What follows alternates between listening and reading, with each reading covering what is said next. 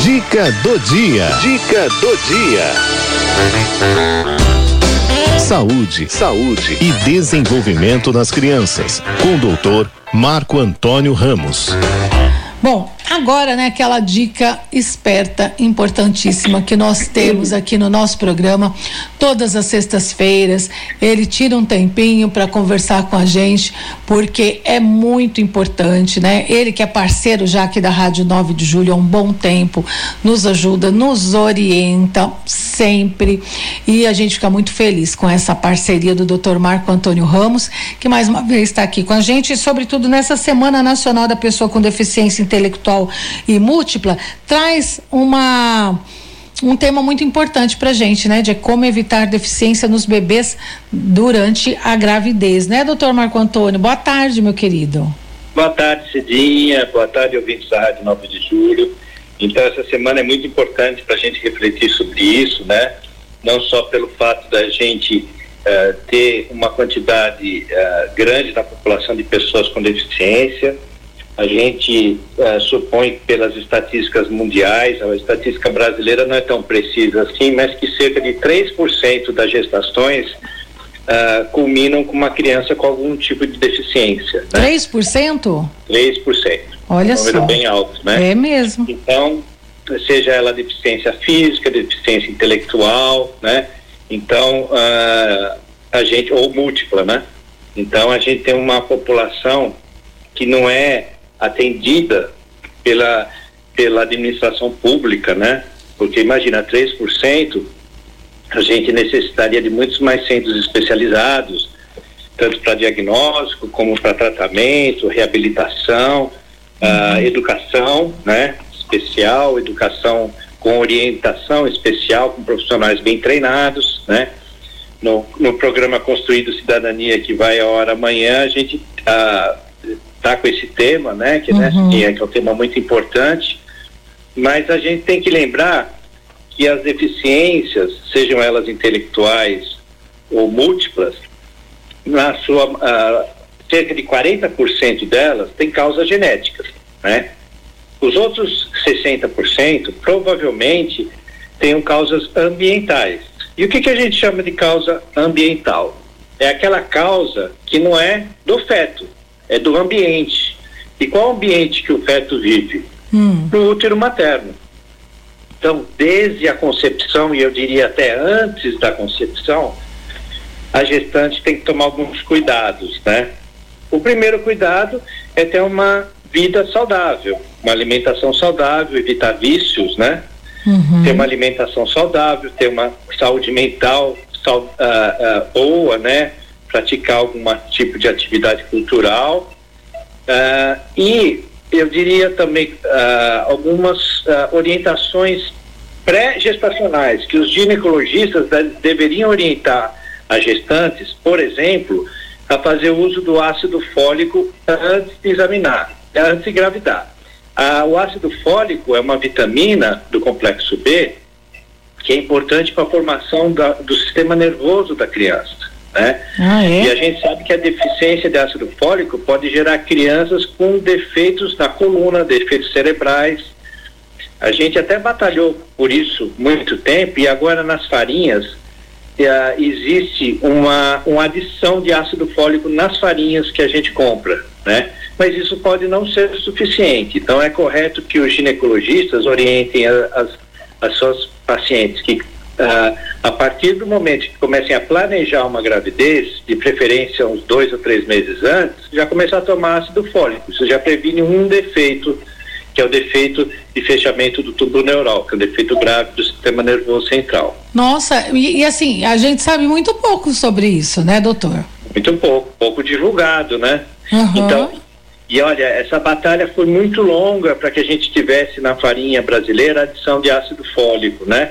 Ah, na época, eh, eu participei um pouco disso também, hum. mas na época a Sociedade Brasileira de Genética Médica batalhou muito, a ACD de São Paulo também ah, batalhou muito por isso, e, e, finalmente conseguimos. Se a gente olhar no rótulo das farinhas, hum. vai estar escrito lá que tem adição de ácido fólico. Já é uma quantidade boa, né? É. Mas como a gente não sabe a quantidade de farinha que cada um ingere, ingere é. convém tomar o ácido fólico preventivamente. Né? Agora, esse ácido fólico, é, além da, da farinha, eu encontro ele em, em, outro, em outro alimento ou vegetais, não? É, então, ele está presente em vegetais, principalmente vegetais escuros, né? Vegetais vagens, escuros.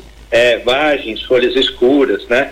Couve, sempre, é, brócolis, isso? isso? Nem sempre, que nem sempre faz parte da dieta habitual do brasileiro, né? O brasileiro está mais para a dieta com farináceos, amido, né? Hum. Principalmente nas regiões mais carentes, né?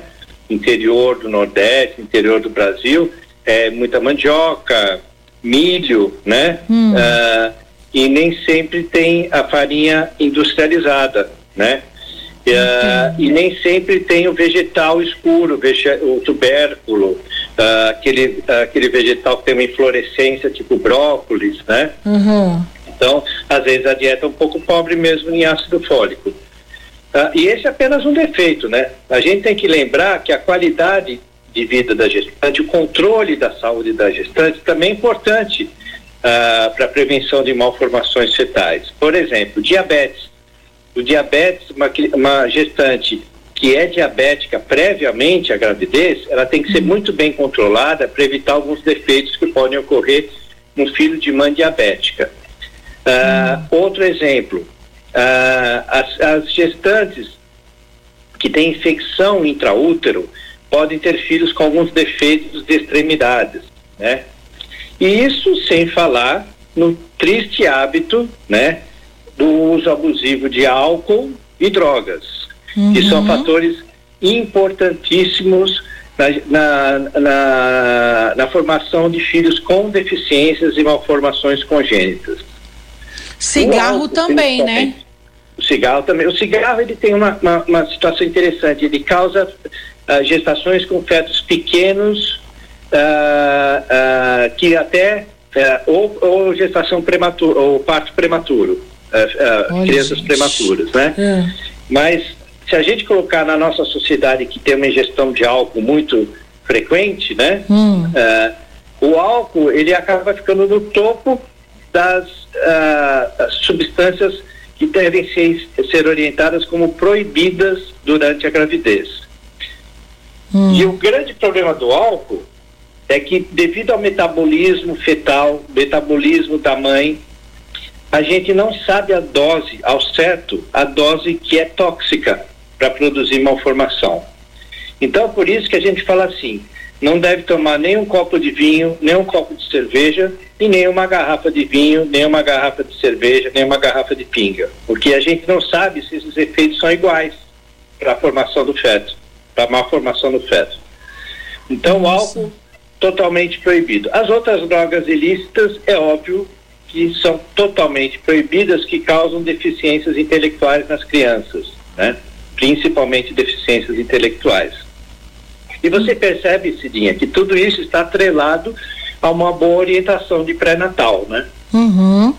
Então, quando a gente tem um pré-natal bem feito, iniciado logo nas primeiras uh, uh, semanas após a concepção, num lugar que onde o profissional esteja ah, comprometido com a saúde dessa gestante ah, e que ela possa ter acesso né, a esse profissional, ele provavelmente vai dar as orientações de não usar álcool, checar se ela faz uso de ácido fólico, checar se tem algum, uh, se fez as sorologias corretas, os exames sorológicos sobre as doenças infecciosas da gravidez que também podem causar uh, uh, malformações fetais e conduzir essa gravidez verificando a, a vitalidade do feto, a, as medidas do feto durante os, os, os, ultrassons e as medidas de consultório de barriga, porque aí ele planeja um, uh, um parto, orienta sobre um parto na época certa.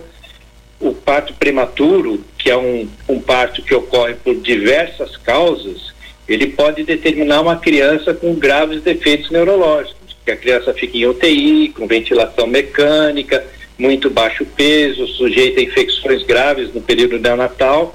Então, o pré-natal bem feito e bem acompanhado, ele tem efeitos muito benéficos na prevenção de malformações congênitas. Por isso que é importante também, né, planejar a gravidez, né, doutor? é, a gravidez tá... planejada Pode é falar. tudo que a gente quer. É, a gravidez planejada é tudo que a gente quer, né? Uhum. E que uh, uh, o que o casal se planeje, uh, que a gestante faça exames pré-concepcionais, que faça exames no começo da gravidez e que acompanhe essa gravidez periodicamente conforme a orientação do médico do posto de saúde. O senhor está falando aqui, né, do, do ácido fólico, né, desses exames todos, né, anteriores, para poder é, é, levar essa gravidez, né, de uma forma bem saudável, né, e, e que tudo ocorra bem depois, né, é, no, no nascimento do, do, do bebê. É, é, bem importante mesmo, e coisas que, que passam, às vezes, despercebidos e, e que a gente também não, não conhece né? É, é. é pouco divulgado mesmo, né? Isso mesmo. Porque o que é genético, a gente não tem como evitar, né? Uhum. Então, agora, o que não é genético, tem uma lista enorme de situações que podem ser controladas desde que a gestante tenha acesso a um pré-natal de qualidade. E, é ver, e o senhor falou uma coisa aí que, que é muito séria, né? É, às vezes a, a, a mulher está grávida e fala assim, não, é, mas vamos só fazer um brinde, né? É festa, a gente só vai fazer um brindezinho aqui, né? Só um golinho, né? É, não, né? Então, assim, a o senhor falou uma coisa que é muito importante. Não se sabe a quantidade né, de, da, de, do, do, golinho, né, de, de um para o outro, não é isso? Exato, se sabe a quantidade de álcool, sabe, eu vou falar alguma coisinha sobre isso, no líquido amniótico, que é aquele líquido que tem dentro da bolsa, né, que quando estoura a gente vê a saída do líquido, quando estoura a bolsa para o neném nascer, aquilo lá chama-se líquido amniótico. Uhum. Ele tem uma concentração muito alta uh, de álcool lá, fica por muito tempo lá no líquido amniótico. Uhum. Então o bolinho que a gente tomar agora vai ficar muito tempo em contato com o feto. Olha, gente. E o feto ele vai bebendo líquido o tempo inteiro. E ele então, vai tá tomar aquele álcool. Também. Está ingerindo álcool também. Entendeu? Olha Só isso. é o álcool que, que já está circulando uh, pelo corpinho dele, pela própria transmissão, uh, passagem pela placenta. Sério, eu vou fazer uma pergunta aqui, né? Não sei. Mas será, né? Que isso poderia futuramente fazer com que, que a criança né, é, se tornasse um dependente de álcool também? Que sentisse... Não, isso não. Isso hum. é, é, provado que não. Não. Ah. Mas pode causar ah, ah, situações onde nós temos um atraso do, das, das aquisições cognitivas, intelectuais, hum. de uma forma mais leve, às vezes difícil da gente ter certeza uh, da causa. E aí a gente vai fazer a história clínica e percebe que houve o uso de álcool durante a gravidez, né? Então, provavelmente, existem muito mais crianças com deficiência leve uh, devido ao uso do álcool do que a gente tenha conseguido fazer esse diagnóstico. Uhum. O, tem uma pergunta, doutor, chegando aqui, da Rose Nakano ela pergunta: será que eh, pode responder se a doença de lupus é transmitida para o feto? Não é, não é. A, não. Gente, no, a gente sabe que a genética, né? A genética, cada vez a gente descobre situações clínicas onde existe uma predisposição familiar, né? Hum. Então, alguns marcadores das doenças autoimunes realmente são herdados, mas não uh, dessa forma que a gente fala, quem tem lupus, o filho vai ter lupus. Provavelmente tem uma tendência maior a ter alguma doença, qualquer doença reumatológica, uh, autoimune, provavelmente os filhos tenham essa tendência também, porque existem genes reguladores envolvidos nesse processo e lógico que são herdados pelos filhos, né? Uhum. Mas não necessariamente quem teve lupus vai ter o filho com lupus uh, na sua vida.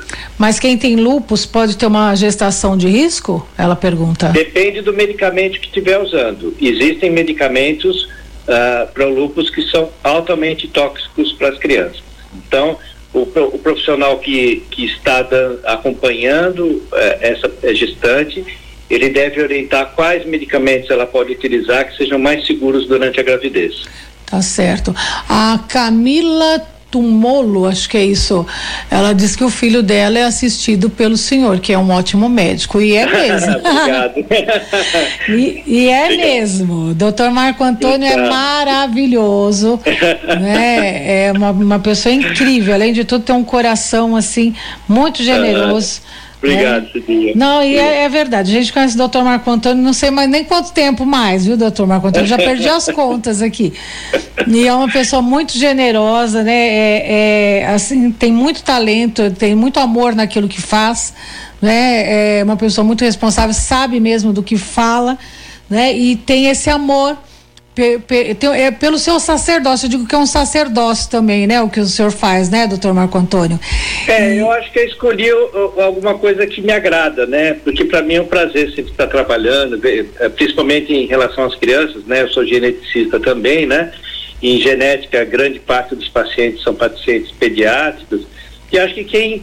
Uh, a vida da gente, a gente tem que trabalhar com o que gosta, né? É verdade. Né? Aí a, o trabalho vira um prazer e aí as coisas acontecem mesmo, né? E aí fica assim, essa graça aí que é o doutor Marco Antônio Ramos. Muito obrigada, viu, mais uma ah. vez. O senhor é maravilhoso. Redes ah, sociais, doutor Marco Antônio? Uh, eu, tô, eu tenho utilizado mais o Instagram, doutor Marco Antônio Ramos. Tá, Instagram, doutor ah. Marco Antônio Ramos, para quem quiser um contato mais próximo, né? Entra lá no Instagram, doutor Marco Antônio Ramos. Muito obrigada, bom final de semana e até sexta que vem, se Deus quiser. Obrigado, Cidinha. Um grande abraço para você e para os ouvintes da Rádio 9 de Julho. Muito agradecida.